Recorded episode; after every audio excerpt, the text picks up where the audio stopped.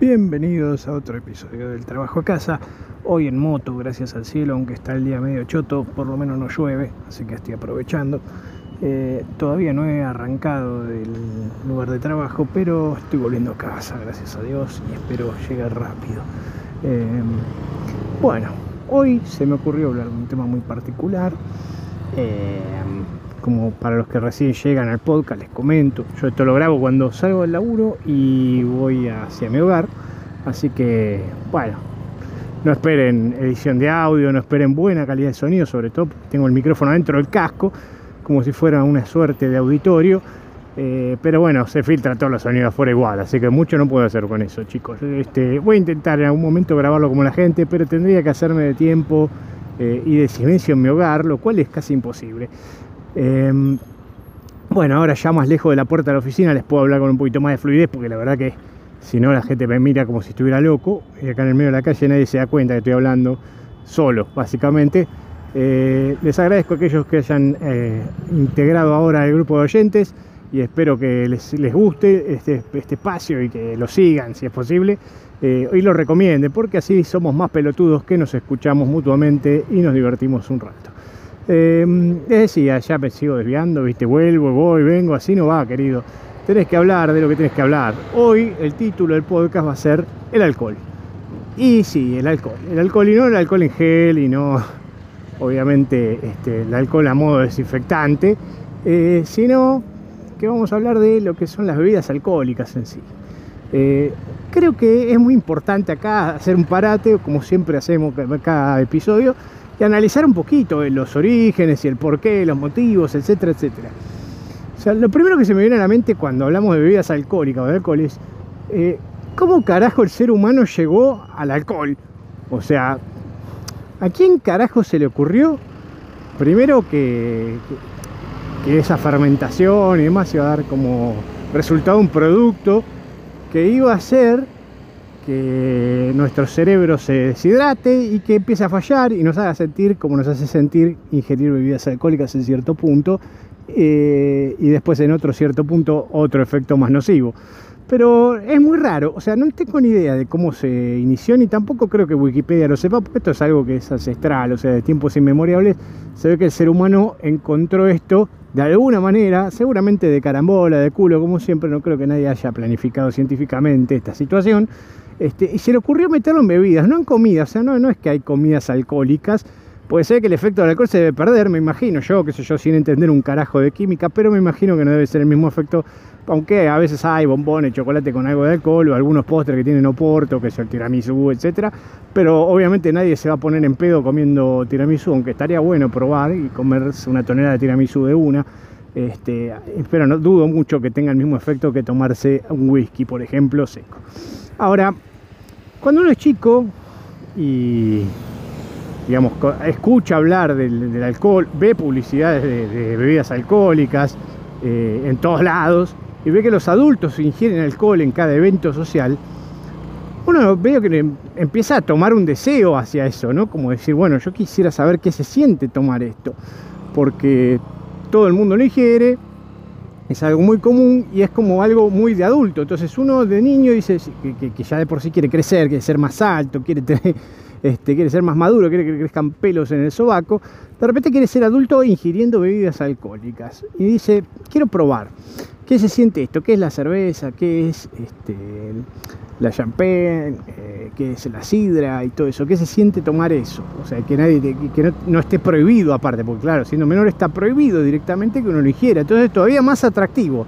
Primero porque es cosa de adulto y después porque está prohibido para uno. Entonces es como que pareciera que a propósito lo que es la bebida alcohólica se genera toda una mística alrededor para que uno la quiera consumir. Disculpe que me tarabe un poco, pero bueno, hay un par de pelotudos en el tránsito y estoy tratando de esquivarlos por la moto sin morir en el intento. Eh, ahora sí, estoy sobre avenida, estoy más tranquilo.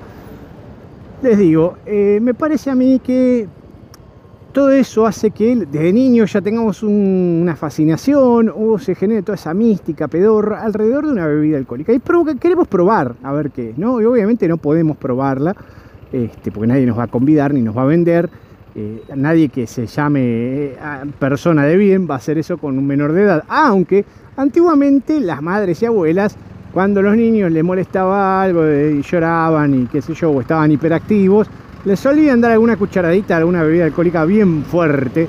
Este, te daban un poquito de coñac o alguna de esas cosas y dale que va, querido, y a dormir.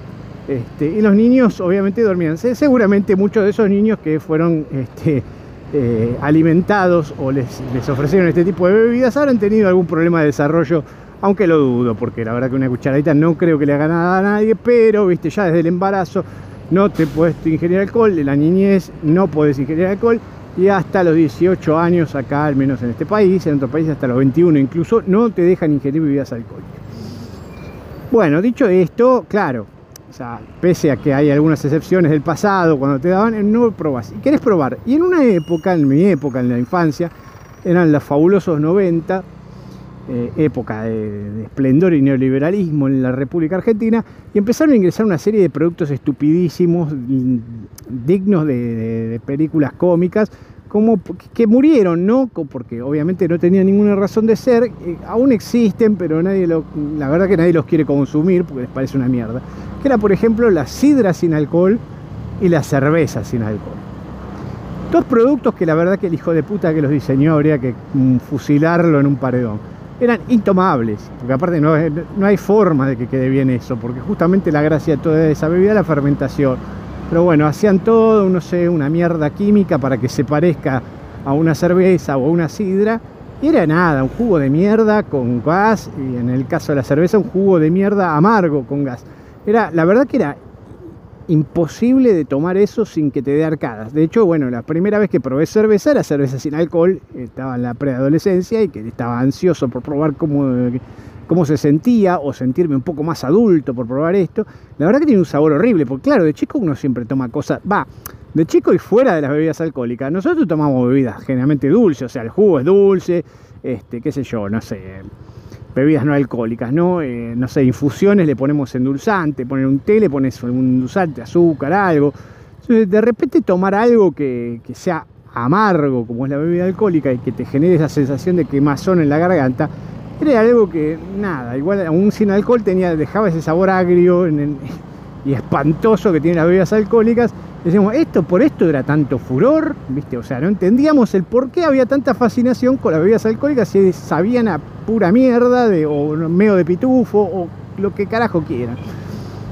Pero bueno, no paró ahí, pese al sabor de mierda que tiene, es como que uno tiene, eh, es como que hay que perseverar tomar cerveza, por ejemplo, y que te termine gustando, es tomar muchas veces cerveza hasta que tu paladar se acostumbra a ese sabor de mierda y hasta te empieza a gustar y eh, al punto que no lo querés dejar de tomar. Eh, pero en, términos generales, si no fuera porque nuestra sociedad es como que lo toma como una, un hábito muy normal y es una bebida este, muy común en cualquier tipo de evento social, uno es como que no sé si optaría por tomar, por ejemplo, una cerveza. O un vino incluso, un vino amargo, no un vino dulce. Este, porque generalmente lo que más nos atrae son los sabores dulces. Bien, las cosas que engordan, el azúcar y todo eso es lo que más nos llama, ¿verdad? Cuando comemos. Y bueno, el helado, todo chocolate. Pero en el caso de la bebida alcohólica no nos atrapa nada de eso. Sin embargo, la sociedad humana durante varios años milenios ha consumido esta bebida, con lo cual es como que hay una cierta tradición, incluso en la religión, o sea, la sangre del Hijo de Dios resulta que es vino. O sea, que transformó el vino en, su sangre para que... O sea, básicamente decía, pónganse en pedo en mi nombre. Este, y las iglesias dejaron de dar vino con los años porque, bueno, no sé, se ve que presupuesto o, no sé, los feligreses iban exclusivamente a tomarse una copita de vino y le chupaban un huevo el resto de la misa. No sé, la verdad que no tengo ni idea de por qué se dejó ese hábito, porque, bueno, siguen tantas tradiciones pelotudas en la iglesia católica como, no sé, estar en contra de, la homosexualidad o el aborto, esas cosas que ya son arcaicas en esta etapa de nuestra sociedad. Este, y sin embargo, eh, siguen sosteniendo, eh, no, siguen sosteniendo el consumo de la sangre de Cristo, la celebración de la misa. Pero bueno, sé, por será más una cuestión presupuestaria, imagino yo, más que por tradición o dogma. Pero vaya uno a saber, alguno si es cura que me cuente, este, o si conoce a un cura, que yo me explique por qué se dejó de hacer. Pero antiguamente hacía, ya en nuestra época ya no. O sea, estamos hablando muchos años, ahora ya se cortó. Así que nada, nunca he tenido la, el placer de, probar ese vino dulce que, se suele servir en misa. En fin, la cuestión es que estamos muy este, desacoplados con el concepto de ingerir bebidas alcohólicas hasta que finalmente se vuelve legal para nosotros repentinamente. O sea, de los 17 años, 12 meses y 30 días, llegamos a los 31 días, pongámosle, cumplimos 18 años, ya podemos, somos libres de consumir. Pero a la vez tampoco somos tan libres de consumir bebidas alcohólicas. De hecho, bueno, no tenemos que esperar muchas veces a la mayoría de edad. Creo que todos los que me escuchan acá saben muy bien que cuando uno empieza la edad de la adolescencia, eh, lo primero que quiere ser es sentirse adulto y una de las primeras cosas que trata de hacer es experimentar con bebidas alcohólicas para sentir que está haciendo cosas de adulto. Entonces, empieza una incursión, es como un tema tabú el consumo de bebidas alcohólicas en las familias, casi tanto como el sexo. Bueno, no tanto como el sexo, pero ahí creo que abajo en el escalafón está el tema del consumo. Y no te explican tus padres cómo se debe consumir el alcohol correctamente para evitar pequeños incidentes que ocurren cuando uno consume de una manera irresponsable. O sea, lo único que sabemos es, bueno, no, no consumir alcohol y conducir vehículos, este, y nada más, no mezclar sandía con vino, qué sé yo, que era un, refrán que no tenía ninguna razón de ser, pero quedó, una especie de, moto este, que quedó ahí. Pero es raro, porque claro, no nos explican esto y tratan de evitar a toda costa durante toda nuestra adolescencia que consumamos y tampoco nos alientan a consumir cuando cumplimos la mayoría de edad. Entonces es como que, bueno, hay que experimentar, señores. O sea, entonces en la adolescencia hacemos esas cosas normales de adolescentes que son pelotudeces a, toda costa. Y una de esas pelotudeces es comprar bebidas alcohólicas este, de manera o sea, solapada, alguno que parezca mayor de edad, que va a la línea de caja del supermercado con otros productos y se lo lleva, y a ver si pasa, pasa, si no piden DNI pasa. Este, o bueno, o acapararse alguna bebida alcohólica del bar o la bodega de sus padres para llevar algún tipo de reunión sin ser descubiertos. ¿sí? Y ya desde los, les diría, 14 años más o menos, eh, poco más, poco menos, ya empezamos a experimentar con la ingesta de bebidas alcohólicas, pese a que está prohibido por ley y pese a que eh, la venta y pese a que el consumo es extremadamente nocivo para menores de 18. Pero bueno, es como la aventura, la aventura de experimentar cosas raras. En esa época uno hace un poco de todo. ¿sí? Eh, así que bueno, arrancamos con las bebidas alcohólicas ya de esa época sin saber qué carajo tenemos que consumir ni cómo consumirlo. Entonces probamos bebidas de lo más extrañas. Por ejemplo, encontramos los licores. El licor de chocolate, que muchos ahora chocolate generalmente no tiene, salvo los de primera marca, que son incomprables para un puber, este, con lo que recibe de mesada, pongámosle, no va a comprar este, un, este, un licor de primera gama, ¿no? Entonces se compran los licores de chocolate los más horribles que existen, amargos, horribles, agrios, sin sabor a chocolate o un Bailey, digamos, no te vas a comprar un Bailey porque te sale un riñón más o menos a esa edad, es inalcanzable. Eh, entonces terminas comprando basura. Después Blue Curazao, que es una mierda también, no sabemos muy bien qué es, una cosa celeste, como la crema del cielo de las bebidas alcohólicas. Acá en Argentina hay un sabor de helado que es crema del cielo, que es vainilla pintada con celeste, y te la venden como algo distinto, es el sabor vainilla con un color.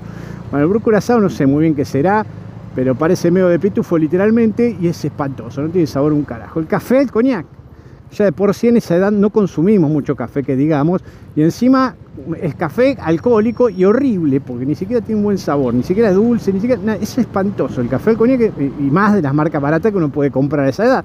Una mierda. El whisky, una bebida de señor mayor. O sea, hablamos 50, 45 para arriba, puedes empezar a disfrutar realmente en términos generales el whisky antes de eso no sos muy fan del whisky. Podés hacerte el banana y tomarte un whisky, pero la verdad que es una bebida que tomás un sorbito y lo tenés que bajar con hielo y ya bajado con hielo tiene sabor a mierda, es un asco. Entonces es intomable por donde lo veas, con hielo, sin hielo, mezclado con coca, no se puede rebajar ni dejar ese sabor de mierda y encima los whiskies buenos son carísimos. Entonces vos terminas tomando el whisky criadores, que es la peor mierda que se te puede ocurrir, mezclada con otras cosas.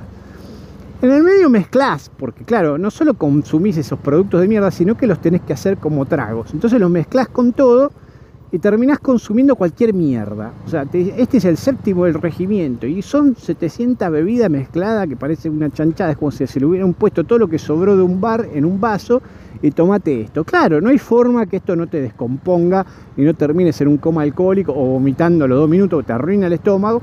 Pero bueno, esas son las clases de experimentaciones que hacemos en esa etapa de nuestra vida. Pero bueno, esto acá no termina. o sea, acá no termina, el tema alcohol da para más y de hecho vamos a seguir hablando mañana en el próximo podcast, porque lamentablemente ya he llegado a destino y tengo que interrumpir la transmisión porque si no hablo solo como un loco a la puerta del edificio y parezco un demente y bueno, ya saben cómo es esto, no se los voy a explicar mil veces. Así que mañana seguimos escuchando si Dios quiere y seguiremos hablando del alcohol. Si les gustó del de 5 estrellas, recomiéndenme, compartan así, más gente se adhiere a este espacio nefasto. Les agradezco mucho y chao, chao, hasta mañana.